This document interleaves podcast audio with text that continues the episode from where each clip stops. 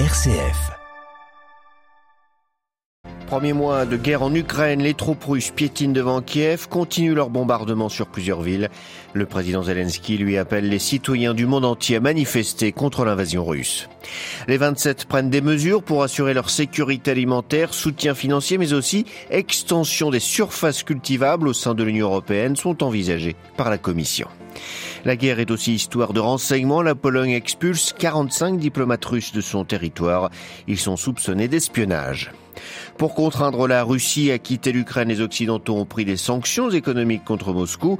Quelles sont leurs conséquences sur le court et le long terme? C'est ce que nous verrons dans notre dossier à suivre à la fin de ce journal. L'Espagne se réconcilie avec le Maroc sur la question du Sahara occidental. Madrid soutient la position de Rabat sur ce dossier, mais se fâche du coup avec Alger, allié des Sahraouis. Les Libanais, privés d'essence, les stations-service ont fermé leurs portes hier et jusqu'à nouvel ordre. Les pompistes protestent contre le dérèglement du système de tarification et d'importation de l'essence. Radio Vatican, le journal, Xavier Sartre. Bonjour. Un mois de guerre déjà en Ukraine, un mois que les troupes russes ont envahi le territoire souverain de ce pays. À cette occasion, le président ukrainien a appelé les citoyens du monde entier à manifester contre l'invasion russe et les Russes à quitter leur pays pour que leurs impôts ne servent pas pour cette guerre. Cet appel de Volodymyr Zelensky intervient alors qu'aujourd'hui, trois sommets à Bruxelles vont se succéder. Celui de l'OTAN qui veut renforcer encore son flanc Est, celui du G7 et celui de l'Union européenne. Un marathon diplomatique pour tenter de contenir, sinon d'arrêter Vladimir Poutine. Les 27 doivent notamment décider de nouvelles sanctions et trancher sur la question de l'embargo sur le gaz et le pétrole russe. Mais en attendant leur décision, la Commission a mis en place des mesures pour assurer la sécurité agricole de l'UE. Car l'invasion de l'Ukraine a provoqué une flambée mondiale des prix des produits agricoles. La tonne de blé est 70% plus chère qu'avant le conflit, par exemple. Les 27 voulaient donc sécuriser l'approvisionnement agricole. Cela passera par un soutien financier et surtout une extension des surfaces agricoles. Les détails à Bruxelles avec Pierre Benazé. Pour la Commission européenne, l'approvisionnement agricole de l'UE n'est pas menacé en quantité. En revanche, les Européens les plus défavorisés doivent avoir la garantie d'un accès aux produits alimentaires à des prix raisonnables. La décision la plus emblématique, c'est l'autorisation d'exploiter 4 millions d'hectares. Ils devaient pour l'instant rester en jachère dans le cadre des objectifs environnementaux de la nouvelle politique agricole commune. 4 millions d'hectares, c'est l'équivalent de la superficie totale des Pays-Bas ou de la surface agricole utile de la République tchèque, affirme la Commission. Elle supprime par ailleurs les obligations de production pour les biocarburants. Un fonds de crise d'un demi-milliard d'euros est activé, parallèlement à l'autorisation donnée aux 27 gouvernements d'octroyer des aides d'État pouvant aller jusqu'à 35 000 euros par exploitation agricole. Ces mesures décidées pour 2022 s'accompagnent d'initiatives de diversification de l'approvisionnement pour l'avenir. L'UE s'engage aussi à ne pas restreindre ses exportations de manière à ne pas contribuer à la flambée des prix agricoles mondiaux. Elle va fournir du carburant aux agriculteurs ukrainiens alors que l'armée russe cible délibérément les stocks agricoles de l'Ukraine, selon la Commission européenne. Pierre Benazet, Bruxelles, RFI pour Radio Vatican.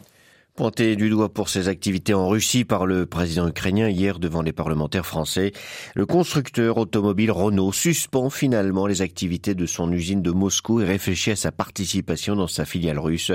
La Russie est le deuxième marché pour la marque aux losanges. De nombreuses entreprises occidentales ont décidé de quitter le pays, mais d'autres hésitent encore. Du point de vue diplomatique, aux Nations Unies, l'Assemblée générale doit adopter aujourd'hui une nouvelle résolution pour exiger de la Russie un arrêt immédiat de la guerre en Ukraine. Quant au Conseil de sécurité, il a rejeté hier une proposition de résolution présentée par Moscou sur la situation humanitaire en Ukraine, un texte approuvé seulement par Moscou et Pékin. Les 13 autres membres se sont abstenus. Le conflit ukrainien met à mal les relations entre les Européens et les Russes et ravive les affaires d'espionnage. C'est le cas en Pologne. Varsovie a décidé hier d'expulser 45 diplomates russes de son territoire. Ils sont soupçonnés d'être des agents du renseignement. Les explications en Varsovie de Jasmin Lemieux-Lefebvre. Pour le ministre polonais de l'Intérieur, Mariusz Kamilski, il ne fait aucun doute qu'après enquête, 45 espions russes se faisaient passer pour des diplomates. Ils auront cinq jours pour plier bagages. L'ambassadeur de Russie au pays a dénoncé les accusations et promis que des mesures similaires seront prises à l'endroit de diplomates polonais œuvrant en Russie.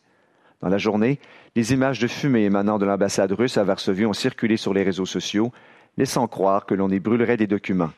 Toujours mercredi, Les autorités polonaises annonçaient l'arrestation pour espionnage russe d'un employé travaillant depuis 2005 au bureau d'enregistrement de la ville de Varsovie. Ces gestes surviennent deux jours après la publication d'une lettre de l'ancien président de la Fédération de Russie, Dimitri Medvedev, figure toujours influente au Kremlin. Dans des termes crus, il répliquait au désir du gouvernement polonais de dérussifier son économie en évoquant la russophobie. Les accusations d'espionnage russe en Pologne reviennent régulièrement dans l'actualité depuis la fin du régime communiste en 1989. À Varsovie, Jasmin Lemieux-Lefebvre pour Radio Vatican. Et la Russie a décidé d'expulser de son côté des diplomates américains en représailles à l'expulsion par Washington de 12 membres de la mission diplomatique russe auprès de l'ONU à New York. L'Espagne s'est réconciliée avec son voisin marocain. Après dix mois de crise, Madrid a en effet apporté son soutien à Rabat sur la question du Sahara occidental. Mais cette décision provoque une brouille avec l'Algérie. Hier, Pedro Sanchez, le président du gouvernement espagnol, a justifié ce revirement. À Barcelone, Luis Marsens. Jusqu'à présent, Madrid ne reconnaissait pas la souveraineté du Maroc sur le Sahara occidental, ancienne colonie espagnole et dont la majeure partie du territoire est sous contrôle de Rabat. Et depuis la guerre menée en 1976 contre les indépendantistes sahraouis du Front Polisario soutenu par l'Algérie. Hier, Pedro Sanchez a expliqué qu'il n'était pas soutenable pour l'Espagne, je cite, d'avoir des relations rompues avec un pays stratégique comme le Maroc. Euh, Madrid s'aligne donc sur les thèses marocaines et soutient, euh, comme les États-Unis ou la France avant, le plan marocain d'autonomie du Sahara occidental, un plan qui écarte toute possibilité d'indépendance. Euh, ce changement de position s'explique par la pression exercée par Rabat. Le Maroc utilise les migrants comme arme de pression. Sans la passivité des forces de l'ordre du Maroc, jamais ces derniers mois autant de gens n'auraient tenté de franchir la frontière à Ceuta et Melilla, les deux petites enclaves espagnoles au Maghreb. L'Espagne espère maintenant que le Maroc va donc mieux contrôler sa frontière. Mais en se réconciliant avec Rabat, Madrid s'est fâché avec Alger qui soutient l'indépendance du Sahara.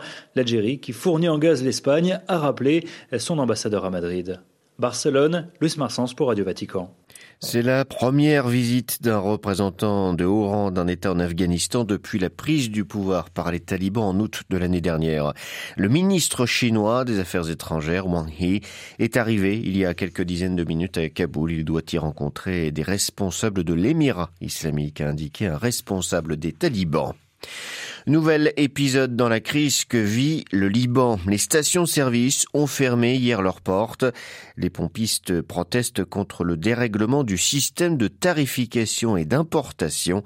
Pour des centaines de milliers d'automobilistes, il n'est donc plus possible de se procurer de l'essence dans le pays et ce jusqu'à nouvel ordre. À Beyrouth, les explications de Paul Khalife.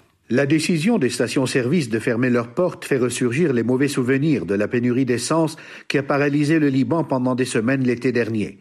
Les propriétaires des stations-service font assumer à la Banque centrale et aux banques commerciales la responsabilité de cette nouvelle crise. Ils estiment que le système de tarification de l'essence et le mécanisme d'achat de dollars pour importer les carburants mis en place par la Banque centrale leur portent préjudice entre le blocage par les banques de 10% de la facture ou le prélèvement de commissions à hauteur de 3%, les distributeurs d'essence se disent privés d'une importante partie de leurs profits.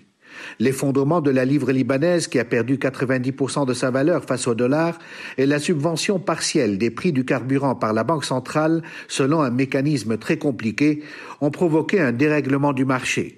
Les propriétaires des stations-service exigent que l'essence soit désormais payée en dollars, comme c'est le cas pour le mazout. En attendant une solution à cette crise, les automobilistes sont une nouvelle fois laissés à la merci du marché noir, où le prix du bidon de 20 litres d'essence est supérieur à un mois de salaire minimum. Paul Khalife, Beyrouth, RFI pour Radio Vatican. Tire ce matin d'un projectile non identifié par la Corée du Nord. C'est ce qu'affirme l'armée sud-coréenne. Les Japonais craignent de leur côté qu'il ne s'agisse d'un tir de missile balistique. Le projectile est tombé à 170 km de leur côte, ont affirmé leurs garde-côtes. La semaine dernière, Séoul avait indiqué que Pyongyang avait procédé à un tir de ce type de missile, mais que l'essai avait totalement échoué.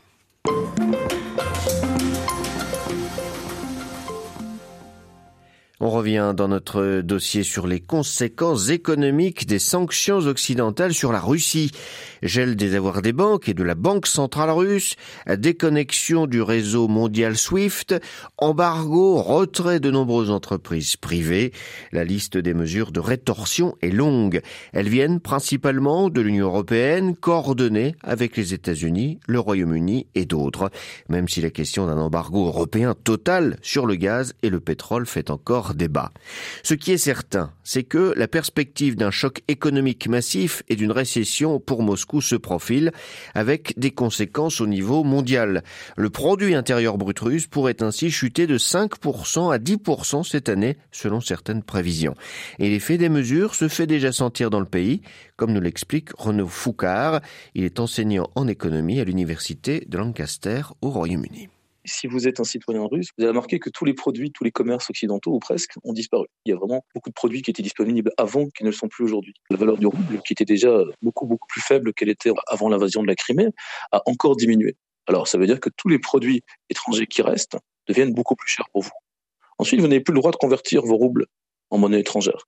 Outre que vous ne pouvez pas voyager, on ne peut pas se protéger contre des futures dévaluations entendues de la rouble. Ça veut dire que vous êtes vraiment, euh, entre guillemets, prisonnier de l'économie russe.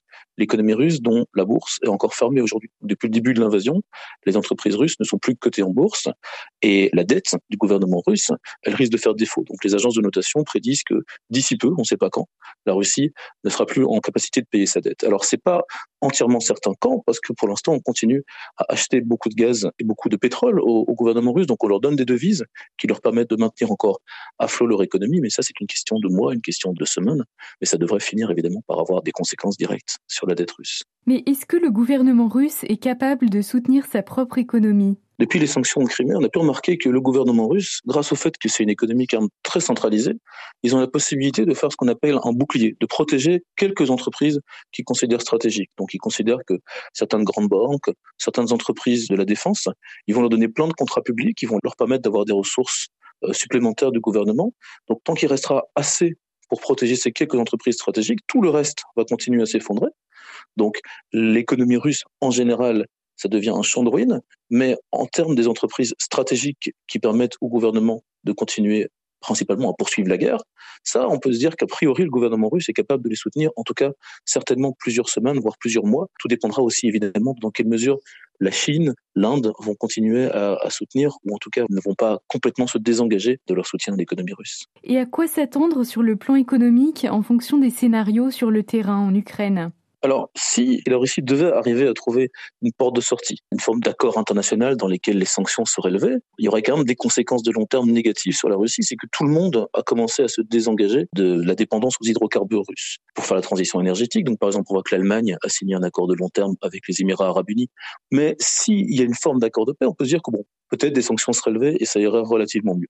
Maintenant que la guerre continue avec des désaccords sur les frontières, peut-être euh, quelque part euh, une forme de cessez-le-feu, mais qui ne serait pas vraiment la fin de la guerre, le problème c'est qu'à ce moment-là, la Russie devra être complètement dépendante de la Chine. Quand on a un seul client, bah, ce client, il est vraiment roi et peut faire ce qu'il veut. Donc la Chine pourrait vraiment se permettre d'utiliser la Russie comme un satellite, pourrait utiliser la Russie comme réserve de matières premières et d'hydrocarbures, avec aucune autre possibilité que de travailler avec la Chine. Et puis évidemment, il y a peut-être ce qui serait le pire scénario pour la Russie, ce serait de, entre guillemets, gagner la guerre. Si la Russie se retrouve à devoir euh, régner littéralement sur le champ de ruines qu'ils ont créé en Ukraine, ben, ils vont devoir payer pour ça. Et quand on est déjà une économie ruinée et sujette aux sanctions, comment est-ce qu'on fait pour reconstruire des villes rasées? Comment est-ce qu'on fait pour s'assurer que les gens qui habitent là-bas ne sont pas en permanence en guérilla? Donc on a vu que la Russie a dû faire ça en Tchétchénie, après avoir détruit pendant la, la, deuxième guerre de Tchétchénie, avoir détruit la capitale Grozny, ils ont déjà dû dépenser des milliards pour non seulement reconstruire, mais pour euh, subventionner un gouvernement fantoche, le gouvernement de Kadyrov. Pour financer euh, la Tchétchénie, on parle d'un grand pays qui finance un million d'habitants. Mais l'Ukraine, c'est 40 millions d'habitants et ça coûterait des milliards, des milliards. Ce serait vraiment quelque chose qui mangerait une énorme part du budget russe. Ce serait vraiment probablement le pire scénario finalement économique pour Poutine. Ce serait de devoir gagner cette guerre. Donc de l'intérêt pour Poutine de trouver une solution qui n'implique pas d'être en train d'occuper l'Ukraine directement ou indirectement via un gouvernement fantoche. Interrogé par Adélaïde Patrignani, René, Renaud Foucard, enseignant en économie à l'université de Lancaster au Royaume-Uni, était ce matin l'invité de Radio Vatican.